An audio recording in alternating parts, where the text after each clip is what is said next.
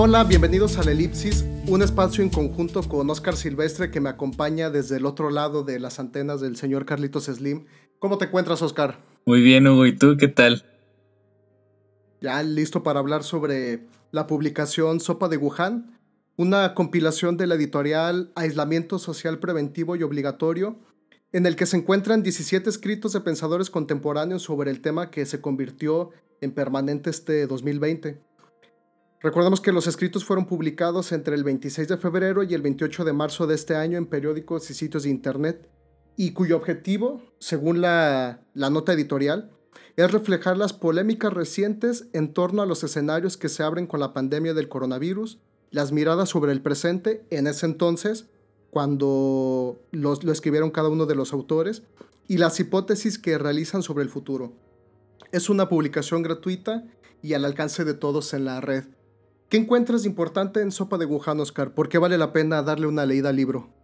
Bueno, primero, este, por ahí escuché un rumorcillo de que eh, la persona que compiló esta, esta información, estos ensayos, que también son publicaciones este, periódicas eh, de algunos filósofos o filósofas, eh, por ahí tuvo como problemas legales en torno a ello, ¿no? ¿Después de la publicación?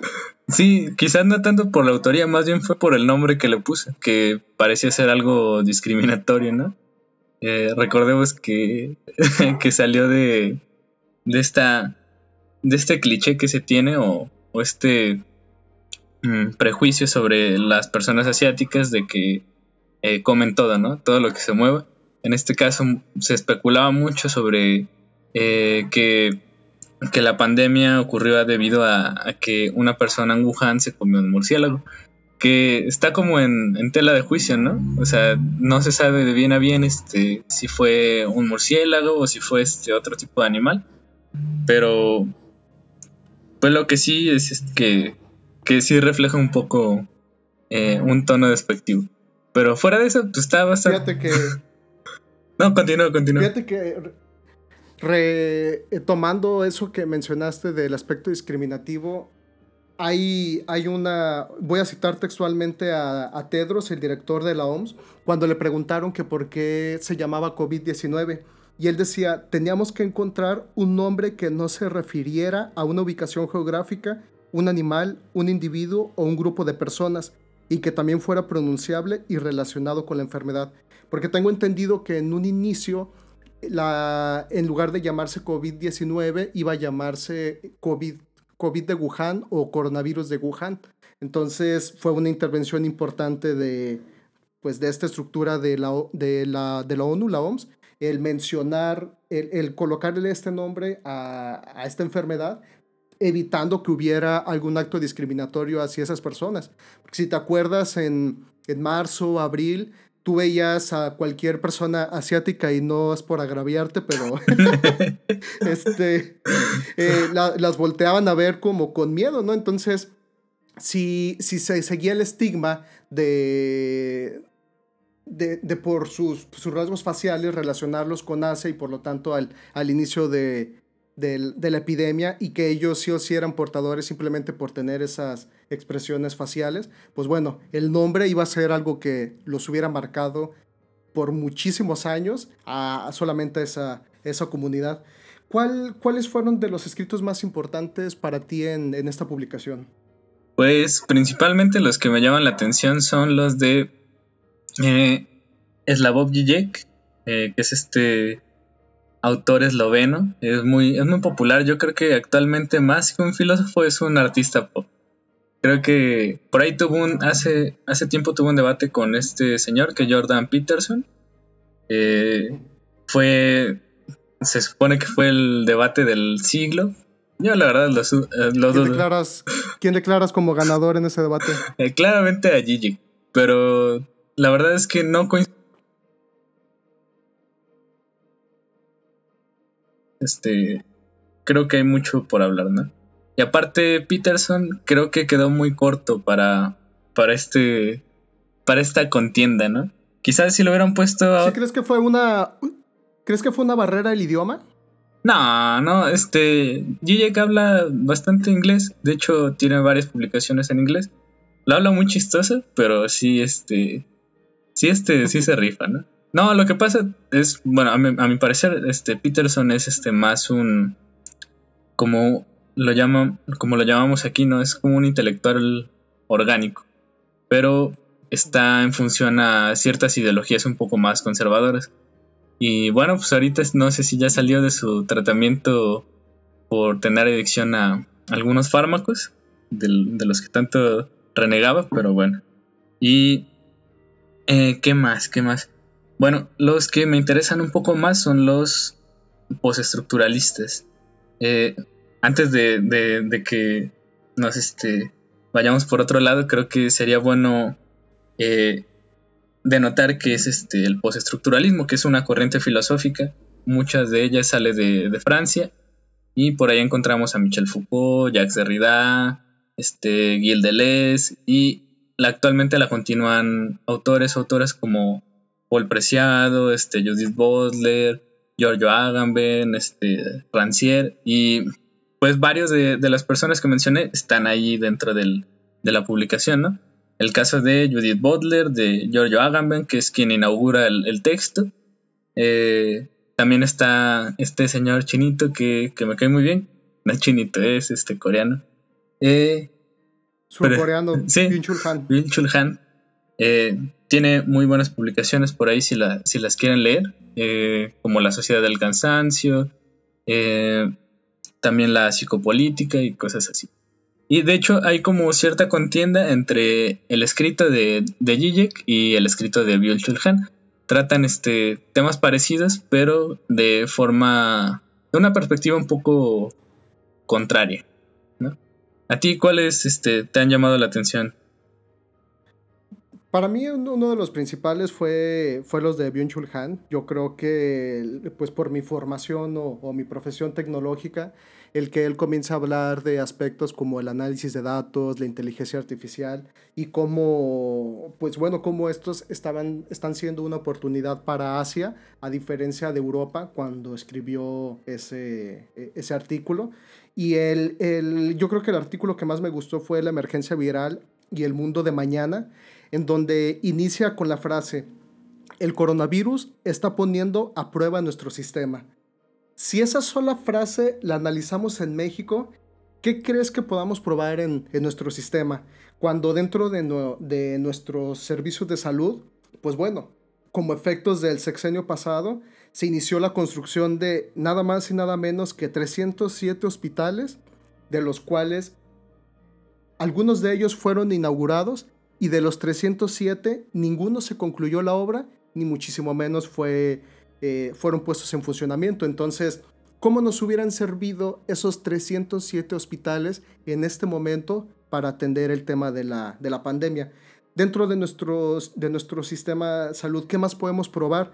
Si tú revisas las estadísticas o los datos de algunas de las universidades, hay universidades que hace 30 años tenían una matrícula de cerca de 500 estudiantes de medicina y hoy en el 2020 la matrícula de 500 se redujo a 120 estudiantes cuando lo lógico es que debió haber aumentado. Y, ya ni nos metamos en el tema de los especialistas donde hay un déficit que yo creo vamos a cubrir hasta pues por lo menos dentro de seis años. Y tenemos hospitales, uno de ellos creo que eh, está en Yucatán, hospitales públicos que atienden partos y no, y no, y no hay pediatras. Entonces, esos efectos de, de, la pandemia del coronavirus son los que está poniendo a prueba el sistema actual que nosotros eh, colocamos. Entonces, a mí me gusta mucho la publicación de, de, Sopa de Wuhan porque pues es una... Son diferentes perspectivas de, de, como lo mencionaste, pensadores contemporáneos y cada uno de los autores, al ser de geografías distintas, narra las problemáticas que en ese momento se estaban desarrollando en, su contexto. Eh, Chulhan en, en Surcorea, por ahí hay algunos italianos, otros desde, desde España. Y al ser una pandemia, el, fenómeno cuando lo estuvieron escribiendo y la pandemia en plena evolución, pues bueno, cosas que a algunos de los autores le estaban sucediendo con sus particularidades económicas o la manera en la que se desarrolla la sociedad, sabía que muy probablemente le iban a suceder a los otros países. y de, y de manera viceversa, ¿no? Entonces, eh, otra de las cosas que me gustan mucho, pues son las hipótesis que formulan y el debate que sucede entre ellos sobre el futuro de la pandemia a nivel social, político, económico, en donde Shulhan, por ejemplo, dice, eh, si sé que está equivocado en esto, esto y esto, cuando marca que el fin de la, de el, el coronavirus es el fin del capitalismo, cuando realmente esto lo, pues, lo, ensalza, ¿no? Entonces, eh, es esa publicación de la emergencia viral y el mundo de mañana que en un inicio pues fue redactada y publicada para el periódico El País. Me gusta porque el, el inicio es la preocupación que él tiene ante la nula atención del uso de herramientas de inteligencia artificial que tiene Europa y Europa, la política central era el tema del confinamiento, a diferencia de Asia, donde las tecnologías se estaban eh, eh, utilizando. Sí, y es, algo que me gusta mucho, el estar rebotando lo que mencionan estos pensadores hacia el contexto en, en México. Si revisamos las conferencias de, de salud en, en nuestro país, nos mencionan los datos que tenemos son de hace dos semanas ¿Por qué? Porque es el tiempo en el que podemos ajustar los desfases que los estados reportan. Cuando en China se construyeron hospitales, creo que en dos o en tres semanas, más o menos, ¿no? Fue, fue el tiempo en el, que, en el que estos pudieron ser posibles. Entonces, pues bueno, ¿cómo, cómo pudiéramos nosotros traer esas, eh, esas realidades o los pensamientos de esos Mm, pues de estos pensadores contemporáneos hacia México? ¿Qué crees que es lo importante para o que nos deja Sopa de Wuhan? Pues creo que sobre todo hay que aclarar eso, ¿no? El, ambos este, escritos son desde pensadores de Occidente, en este caso de Byul-Chul Han, pues es este, oriental, pero eh, pues ambas partes tienen una, una economía y este, un desarrollo tecnológico bastante favorable en comparación a América Latina.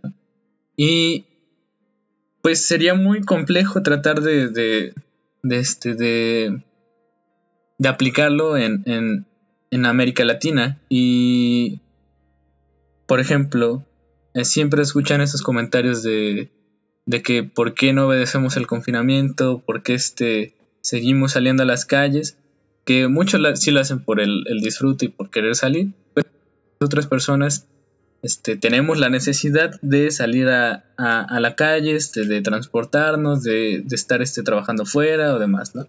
Entonces, eh, en un país como México, que la, que la economía tiene una, una parte muy fuerte en la, en la economía informal, pues este, eh, es complicado, ¿no?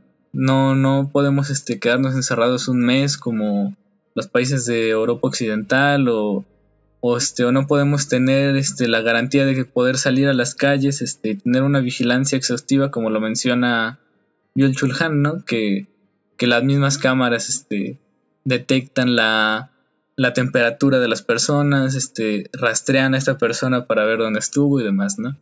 Acá... O cuando menciona que hasta hay drones pues sobrevolando la ciudad y que en el momento que identifican a alguno de los ciudadanos, literalmente los persiguen hasta que regresen a su casa. Claro, claro, o sea, este, de hecho, esta, esta lucha como entre pensadores se ve muy marcada al menos en, en la, en los escritos, ¿no? Por una parte, Zizek menciona, bueno, voy a empezar con esta lucha porque este, quiero aterrizar algo importante que a lo mejor este, es un poco más cruel, un poco más, este, más pesado para América Latina, pero creo que hay que contextualizar un poco, ¿no? Eh, por ejemplo, se habla, Zizek dice, eh, el virus este, vino a traer la caída del capitalismo, ¿no? Muchos vamos a querer este, eh, traer de nuevo esta idea del comunismo, de, tener este, esta tentativa de que todo se vuelva público, que todo este, el Estado maneje la cuestión de la salud, que, todo es un poco más comunitario, ¿no? Eh, pero a, la par, Bill Chulhan dice, no, creo que el virus vino a traer este, precisamente lo contrario, ¿no? Una forma de, de como reavivar el capitalismo. No el capitalismo como lo vemos en, Occidente, sino como el que está en, en, Asia, ¿no? Eh, sería un error pensar que China sigue siendo capitalista o, o, que Rusia también sigue siendo capitalista, este, sino que todos estos países que tienen una disciplina mucho más arraigada, que tienen un respeto mucho mayor al Estado, no les importa tanto como eh, el dar sus datos al gobierno, el, este, el este, dejar de, lado su privacidad, mientras este, tengan una mayor seguridad. De hecho, hasta hace poco, no me acuerdo si fue hace una o, dos semanas, o hasta más, en Wuhan, donde fue el epicentro de, la infección, eh, ya estaban celebrando, ¿no? O sea, pero cómo llegan a de, ser este eh, como el, ojo del huracán a, pasar una relajación, ¿no? Y nosotros lo veíamos con desdén porque pareciera que les quisiéramos echar la culpa a esas personas. Eh, Exacto. Mm, lamentablemente, esta es una cuestión que, que no está en las manos de los sujetos del todo, más bien fue un, pues una falta de sanidad en la cuestión alimentaria y pues se fue de las manos, ¿no? Eh, entonces, bueno, se reformula el capitalismo y dice Bill Chulhan, bueno, no, no solo vamos a, pensar que, las medidas de, Occidente fueron este, malas, sino que a consecuencia de esto, Oriente puede vender esta, esta situación de un estado más vigilante, este, más este, disciplinario al resto del mundo, ¿no? Y es lo que, lo que da un poco de miedo, o sea, que, que las libertades se vayan restringiendo a medida de que uno necesite seguridad, ¿no? Y eso bien lo plantea este, en la invención de la pandemia eh, Giorgio Agamben, él es este italiano, dice, bueno, eh, los estados crean este, esta necesidad de seguridad por ende, desarrollan este estado de excepción donde eh, el mismo Estado ya tiene facultades que antes no tenía, como la militarización y demás, en este caso la vigilancia a través de dispositivos electrónicos, eh, y nos ofrecen este, mejores medios para cuidarnos. Y esto no quiere decir que no exista la pandemia, más bien que se aprovechan las situaciones para, para echárnoslas encima. ¿Cómo ves esto? nada más para, para aclarar, Sisek y Gijik es solamente una cuestión de pronunciación. Sí, sí, sí. O sea, ¿se supone? Bueno, porque yo, yo digo Sisek y tú para estar en el, en el mismo canal. Sí, sí, sí, Esa parte que en, el debate, y eso es algo que me gusta, o sea, no, no, están todos alineados a, una misma visión, sino logran poder entregarnos a nosotros las diversas eh, eh, pues bueno, perspectivas, ¿no? Hay una disculpa que va pasando el, panadero con el pan, pero bueno, son cuestiones de, la pandemia. Eh, lo, que, lo que dice afirma que el virus ha asestado al capitalismo un golpe mortal y evoca un oscuro comunismo. Y, y Shulhan dice todo lo contrario, por supuesto que no. Lo que sucede es algo que ya habías mencionado, el Estado policial digital es un modelo de éxito que ahora China y todos estos eh, países autoritarios van a poder exportar hacia, hacia, los, eh, hacia estos países de, Occidente. Recordemos que en China hay nada más y nada menos que 200 millones de cámaras de vigilancia.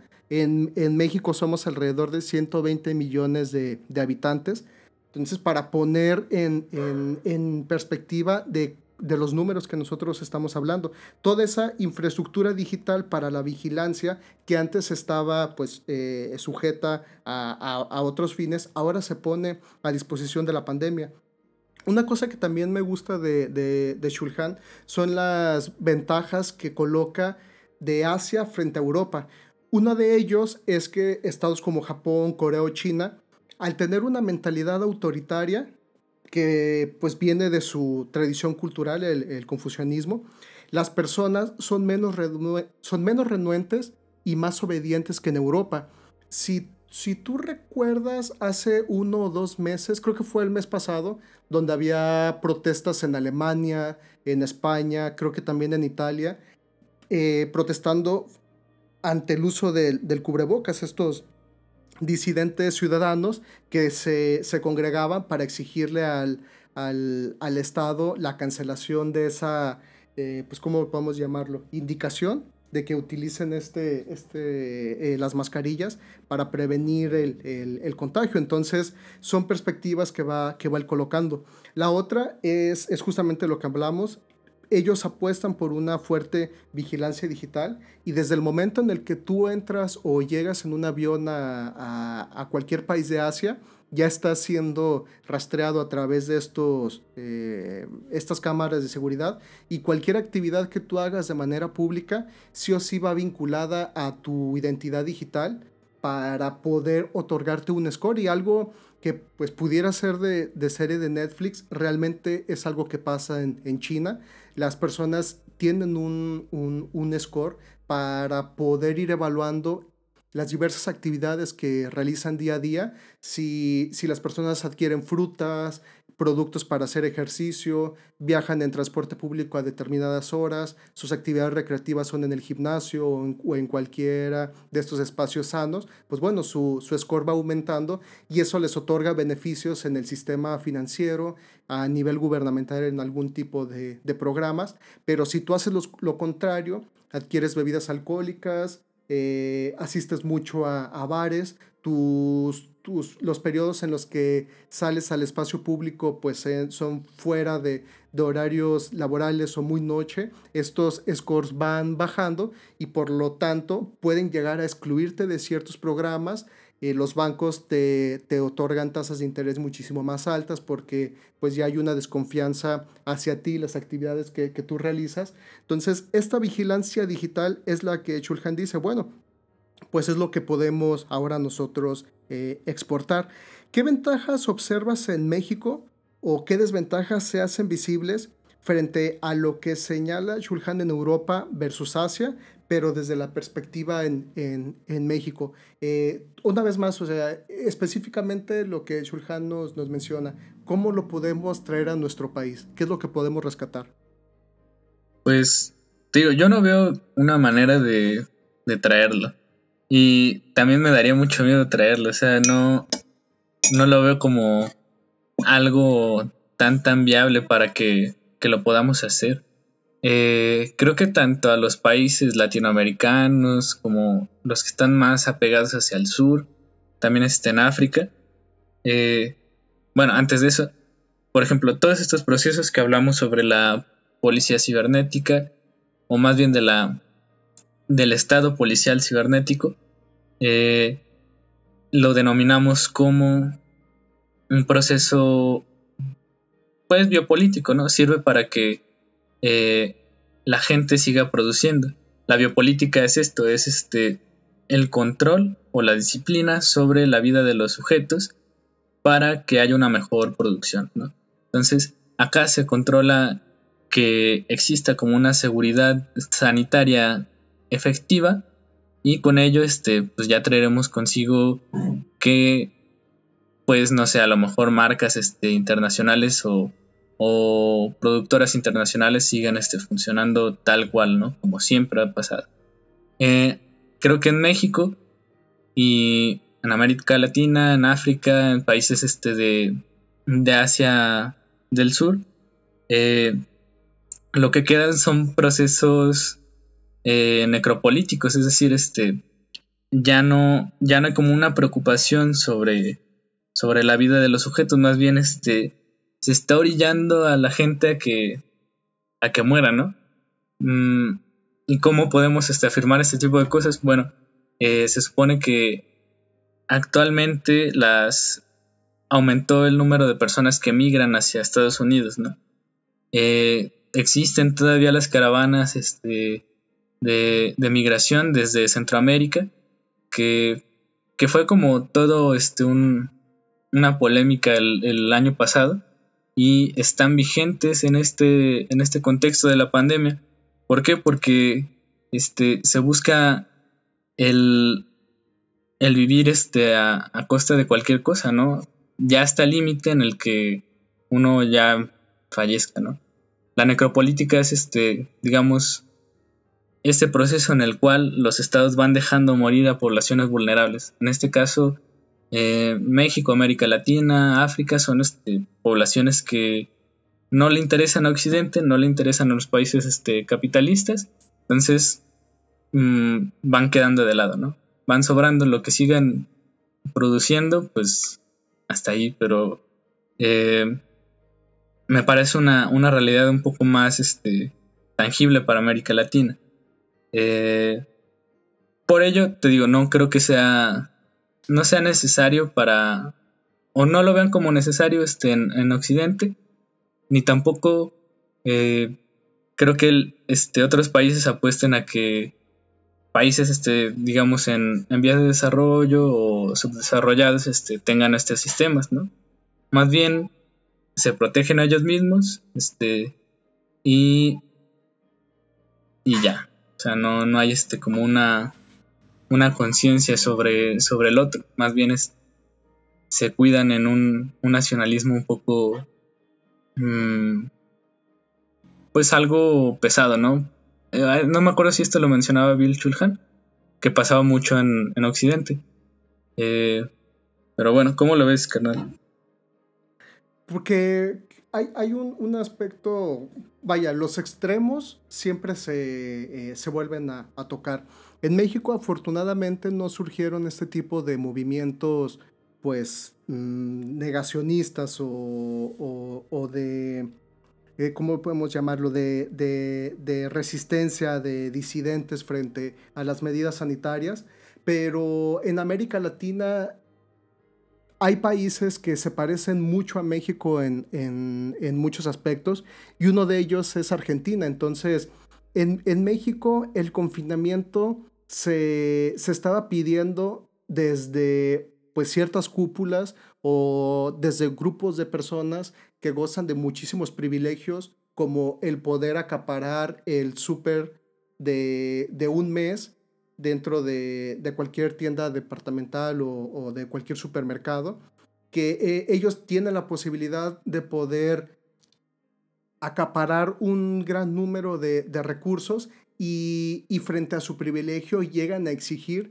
que el confinamiento se haga obligatorio hacia, hacia todos los demás, ¿no? Entonces, uno de, los países que te menciono, eh, Argentina, pues justamente sus ciudadanos estaban exigiendo eso al inicio de la pandemia y ahorita Argentina ya se convirtió en uno de los países, creo que es el país con el confinamiento más largo en, eh, frente a, a toda la comunidad internacional y ellos también fueron, sus ciudadanos, un grupo, algunos de los que se organizaron para hacer protestas similares a lo que pasó en, en Italia o en, en, en, ciertas partes de Europa para protestar frente al uso del, del, del cubrebocas. Pero yo creo que para poder comprender todos estos sucesos y cuáles son las medidas que está tomando el gobierno, hay algo que nunca voy a dejar de mencionar y es la responsabilidad que nosotros tenemos como ciudadanos. Si tú quieres adentrarte en el estudio del tema para poder tener una visión crítica o justificada de si hacer o no hacer cierta acción que te indica eh, tu gobierno o tu autoridad sanitaria, pues bueno, realízala frente a, a, una investigación pues, personal o como ciudadano que realices. Pero si, si esa recopilación de, artículos, de conocimiento, no lo vas a realizar y aún así negar todas esas medidas, yo creo que ese es uno de los grandes problemas. En, México tenemos la fortuna de que, pues bueno, todos los días hay una conferencia que, en, la que nos dictan, pues, cuáles la, las medidas o por qué se, se realizan. Y este mecanismo de persuasión en, México para el manejo de la pandemia, pues es importante tal vez mencionarlo en, en, este episodio, porque es el inicio de la comprensión del por qué se toman las acciones para entender los resultados que tenemos actualmente. Ya te mencionaba todo el déficit que tenemos en nuestro, en nuestro sistema de salud. Y esto no lo comento para evaluar si la estrategia es correcta o no, sino que afortunadamente y gracias a este proceso de comunicación que se está realizando, efectivo o no, eso ya es a, consideración de, cada uno. Por lo menos tenemos los datos del por qué se están ejerciendo estas, estas acciones. Eh, si yo a ti te preguntaría, ¿quién es el sujeto hacia el que son dirigidas las acciones de control y prevención de la, de la epidemia? ¿Tú quién crees que sea en México el sujeto hacia el que estas medidas se, eh, se enfocaron? Pues realmente no sé si es un sujeto como tal. Más bien se han tomado como ciertas este, precauciones, ¿no? Digamos, el, la propuesta de, del gobierno nacional no buscaba coartar o limitar este a, los sujetos, ¿no? Como pasó, por ejemplo, en, Europa, este, sino fue tomar medidas que no violentaran los derechos humanos, ¿no? De los sujetos. Eh, por ello es que de pronto se torna o se ve que, que en, ciertos lugares este, la gente no, no usa cubrebocas o, o, o la, la, temperatura se toma en la muñeca y no en la frente. O sea, hay como cierto respeto a la autodeterminación de, de cada sujeto, ¿no? Entonces, más bien, este, se restringieron algunas unas medidas, pero ninguna fue obligatoria, ¿no? Eh, no sé, te digo, la verdad es que eh, es un modelo muy distinto el que usó al menos México en comparación a, a, otros, otros países. Pero para hablar de si iban dirigidas a un, a un sujeto en particular, este, pues hablaríamos tal cual de, de la sociedad, ¿no? Y y cómo ésta tomó ciertas precauciones o no de acuerdo a, sus necesidades.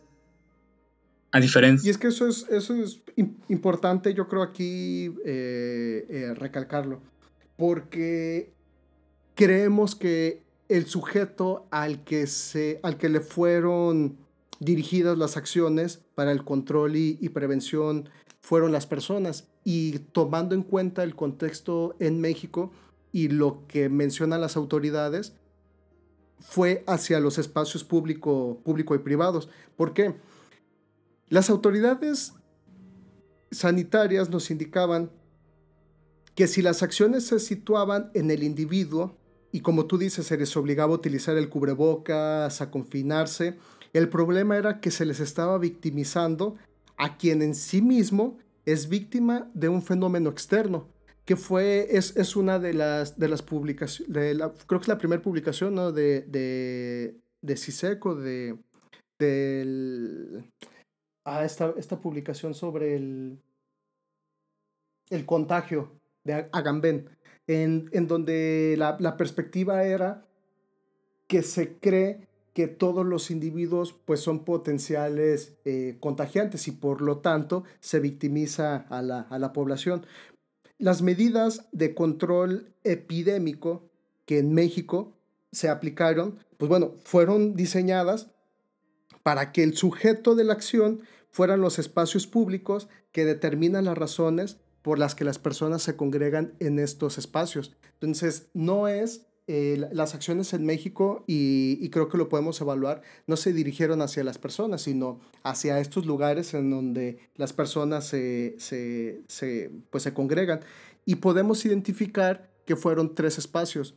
El primero de ellos fue el espacio educativo, que según cálculos, pues bueno, ayudó a, sacar cerca de 40 millones de personas en circulación. El segundo fue el trabajo, que también vimos se suspendió de manera temporal y se abrió de manera escalonada para evitar, pues bueno, colapsar lo menos posible la, economía. Y el tercer espacio que, eh, con, el cual se, se, trabajó, pues fue el de recreación, ¿no? que son todos estos parques, iglesias, plazas y demás. Con esto, y ligándolo a nuestro podcast anterior, podemos ver que se tomó en cuenta las grandes desigualdades que existen en, nuestro país porque la coerción o la fuerza pública, que es como pudo haberse logrado una modificación pues favorable hacia el comportamiento de, la epidemia hubiera sido contraproducente.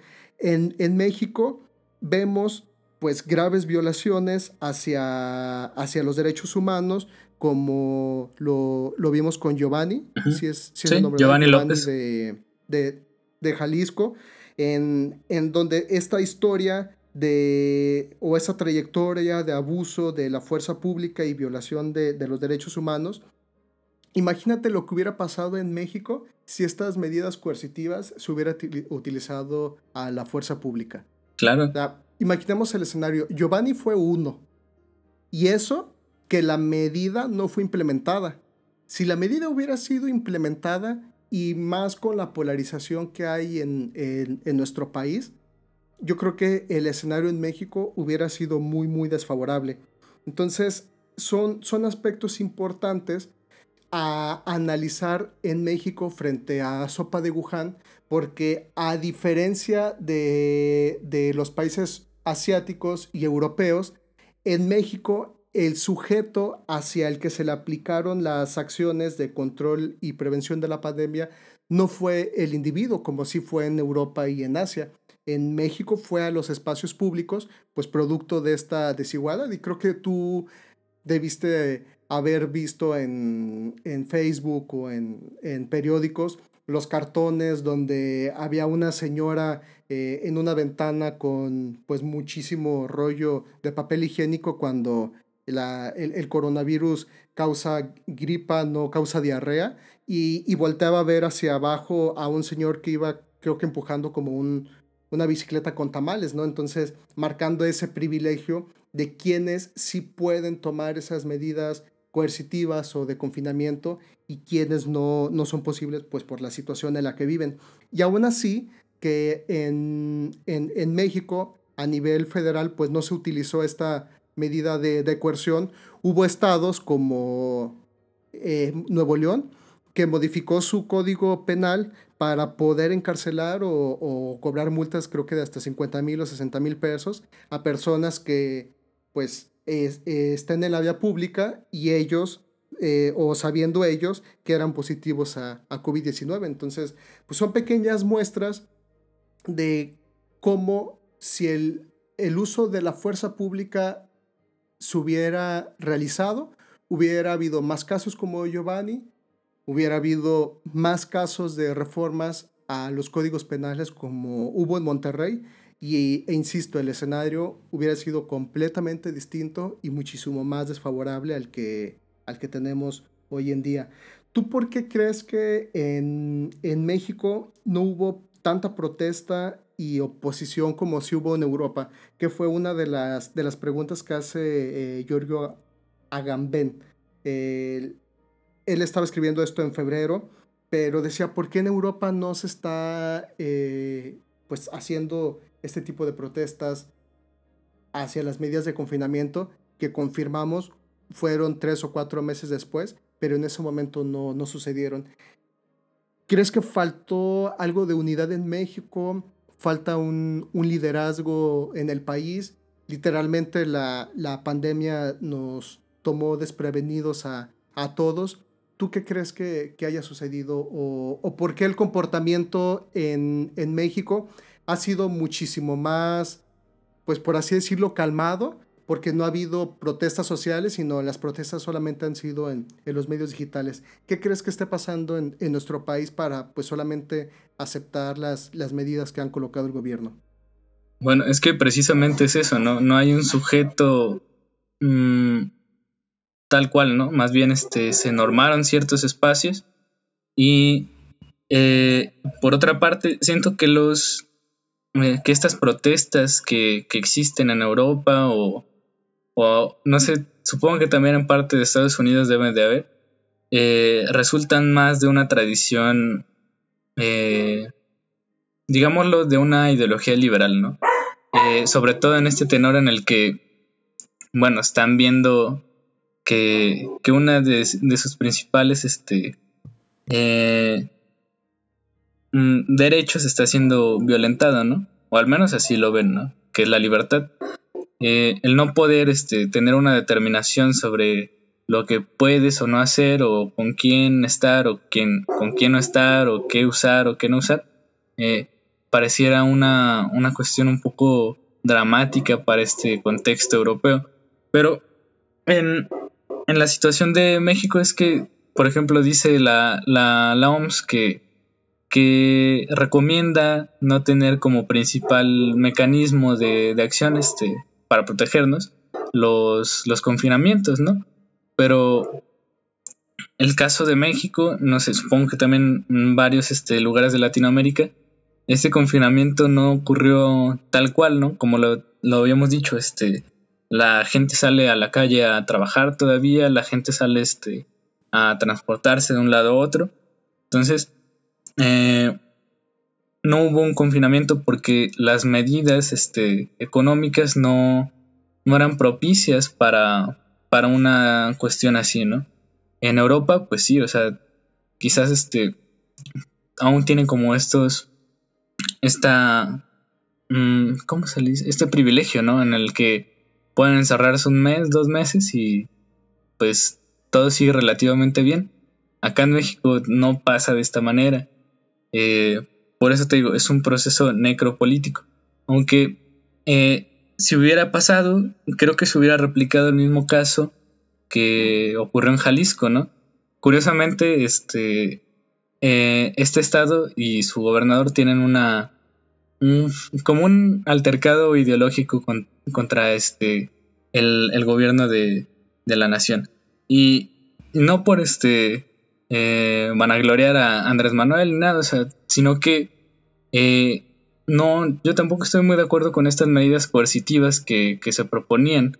Y el resultado fue este, o sea, que, que existieran estados de excepción lugares en donde se pudiera, se pudiera reformar este, la constitución, lugares donde la policía tuviera pretextos para este, violentar a los sujetos que no tuvieran cubrebocas o que no tomaran las medidas solo por, por cuestiones como de seguridad este, eh, sanitaria, ¿no? De hecho ahí se, se, ve claramente que hay una vigilancia. Y, y, no solo existe esta vigilancia en torno a la policía, sino que los mismos sujetos comenzamos a ser eh, estos grandes hermanos, ¿no? Estamos, hay ojos por todos lados, no hay necesidad de, cámaras cuando existe un estado así, sino que todos nos convertimos en, en, parte de, este gran hermano, ¿no? Seguimos este... Y si recordamos a, a, a este Alfaro de Jalisco que decía en los videos con pues realmente un, lenguaje corporal sumamente autoritario. De en Jalisco va a haber un, paro en seco y la policía nos va a ayudar y, fueron uno de los primeros escenarios en donde a las personas en la vía pública se les metía pues en una especie de, de, mini cárcel que eran eh, pues pequeños cuadros de, de mallas como los que se cubren los, los lotes baldíos y las personas allá adentro, ¿no? O, o las, las personas que habían violado ciertas normas que había impuesto el gobierno de Jalisco, al día siguiente los obligaban a hacer tareas de aseo público o, o de pintar o demás. Entonces, yo creo que fue una, una de las muestras de lo que pudo haber pasado en nuestro país. Claro. Y, o sea, es lo mismo que dice este Agamben al, inicio, ¿no? De te damos seguridad, pero te restamos libertad. Y, y pues no es que esté mal, bueno, o sea, también este, son algunas protestas un poco más conspiranoicas, ¿no? Esto de, de que el cubrebocas este, te intoxica porque estás este, inhalando dióxido de carbono o que este, te matan las neuronas con, con un, este, con un termómetro que usa, que usa baterías AA. O sea, creo que que sí, este, uno está en su derecho de, apostar por, por, las libertades o, o, todo esto, pero siempre hay que ver también esta cuestión de manera un poco más crítica, ¿no? Ya ves, este, que han salido varios defensores de esto, como Patti Navidad o Miguel Bosé. Que, bueno, no, sé qué, qué, tantos estudios tengan, pero pues qué chistoso, ¿no? este... Pero el, el problema es que no es un caso menor porque son pues figuras públicas que lo que pueden decir se convierte en ley. Claro, claro. Recordemos cuando Trump dijo a los médicos en una conferencia, pues si el cloro lo estamos utilizando para desinfectar superficies, ¿por qué no lo podemos ingerir? Él se rió y a las semanas empezaron a, haber casos en los hospitales de Estados Unidos de personas que habían llegado por, eh, por, por, tomar cloro. O, u otra de, de, lo que ha circulado mucho en México, el famoso dióxido de cloro. Y me he enterado que en algunos hospitales públicos ha habido pues muchísimas cirugías de personas que han ingerido esta sustancia y literalmente se han quemado el, el, intestino. otra, otra de las cosas, y en un inicio lo tuiteé, fue que ¿cómo puede ser posible que a estas alturas o en esta época, en donde realmente el conocimiento lo tenemos al alcance de un clic, siga habiendo esta ignorancia? Me llegó un video de una señora en, en el mundo de TikTok que menciona que el próximo año, bueno, ella dice, todos debemos de comprar comida para los próximos seis meses, hay que comprar comida no perecedera, enlatada, porque el próximo año va a llegar una bacteria que son cinco en una y esa nos va a colocar en un problema muchísimo mayor al que estamos teniendo ahorita. Y invita a que no nos vacunemos para la influenza o tomemos la, o cuando salga la vacuna de, de COVID-19, que no la coloquemos, porque esas vacunas lo único que van a, ocasionar es que nos hagan más débiles ante esa nueva bacteria 5 en 1 que nos va a venir a, a invadir el próximo año. La estupidez que hay alrededor de esta afirmación es múltiple. Para empezar, ¿cómo puedes tú garantizar que en X tiempo va, va a haber otra pandemia, ¿no? O sea, el nivel de análisis que, que podemos hacer ahí es mínimo, tanto en la exactitud del tiempo como en la afirmación de esa bacteria que aún no aparece, pero que son cinco en uno, y se le olvida a esta señora que las, las, bacterias de COVID y de la influenza es para atacar un virus que no tiene nada que ver con una bacteria pero ese video está circulando. Yo lo denuncié en TikTok y TikTok me dijo que yo lo denuncié como pues, que estaba transmitiendo información engañosa frente a COVID-19 y demás, y TikTok me respondió que no estaba infringiendo ninguna de las políticas. Tú checas el video y tiene una cantidad de visualizaciones y de personas que lo han compartido pues muy grande, pero son estas autoridades que surgen a través de, de, la red. Un tuit de Miguel Bosé invitando a que no nos vacunemos, Pati Navidad, que pues bueno, que te cuento,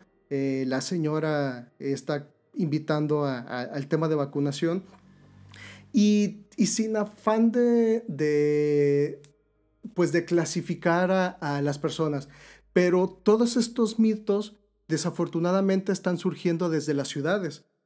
Desde la ciudad que una vez más se cuenta con el privilegio de tener acceso a Internet, de tener acceso a agua potable limpia y segura, de tener acceso las 24 horas a una red eléctrica confiable y de tener acceso a, estos dispositivos, a estos medios de comunicación, en donde tienes toda la información posible y aún así sigues creyendo a las cadenas, a estos videos pues muy sensacionalistas.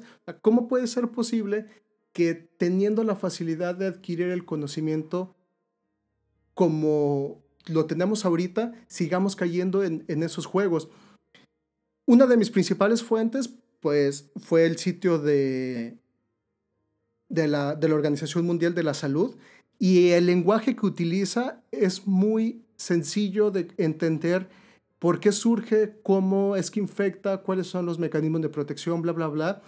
Y el sitio de coronavirus.gov.mx, que fue el sitio que, habilitó el, el, gobierno de México, en un inicio a mí me sorprendió que incluía pues cierta terminología y de hecho hasta en un inicio publicó que si te tomabas tal té de tal hierba, que ni siquiera recuerdo, eso no ayudaba a COVID, pero a combatir el COVID, pero me sorprendió, aparte del lenguaje que se estaba utilizando para cualquier persona, que se estaba utilizando terminología y este tipo de pues de recomendaciones que estaban surgiendo en ciertos lugares del país para que persona que ingresara al sitio de cualquier estado pues bueno, pudiera sentirse familiar a lo que estaba circulando en su, en, su localidad frente a las recomendaciones que ellos estaban enviando.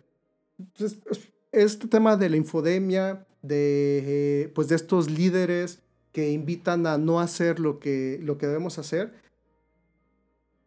la manera en la que lo podemos controlar, pues es muy difícil, ¿no? Pudiéramos decir que eliminen las cuentas de, de Twitter, pero volvemos a caer a lo mismo. Eso sería tal vez una medida un tanto autoritaria y no nos pudiera garantizar que uno de los principales problemas cuando sucede una medida una vez es que muy probablemente eso puede replicarse en otro escenario y se puede convertir en un abuso. Por ejemplo, tú reprimes una, eh, una protesta, tal vez eh, pacífica o, un tanto violenta. Hablo de la represión, o sea, de replegar a la, que la policía responda también con violencia a una, a una protesta, pues bueno, eso abre pie a que a futuras protestas ya hay un antecedente de que eso puede suceder y, y sea otra vez en contra de la población.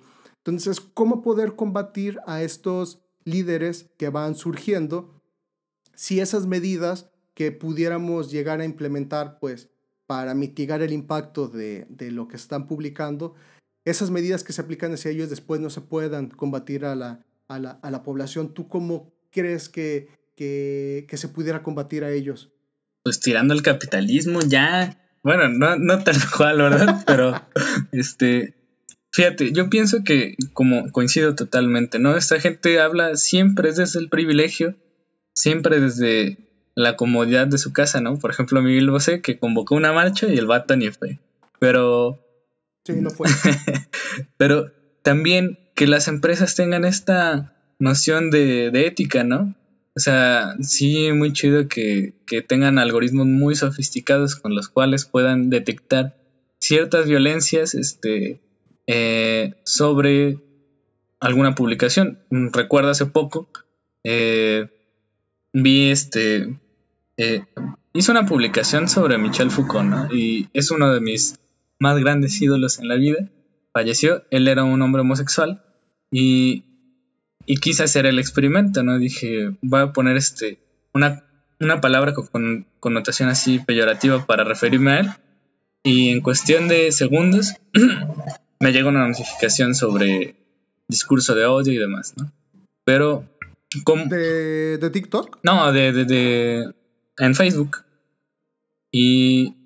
Ah, ok. Este, pero por ejemplo, pienso que mucho de esto no se ve eh, o no lo podemos encontrar eh, con la misma, este, como, mm, ¿cómo se le llama? Como minuciosidad eh, en otros sitios o, en el mismo, en, esta misma red social que es Facebook, con contenidos un poco más violentos o que incitan a, a la desinformación y todo esto, porque generan audiencias muy altas, ¿no?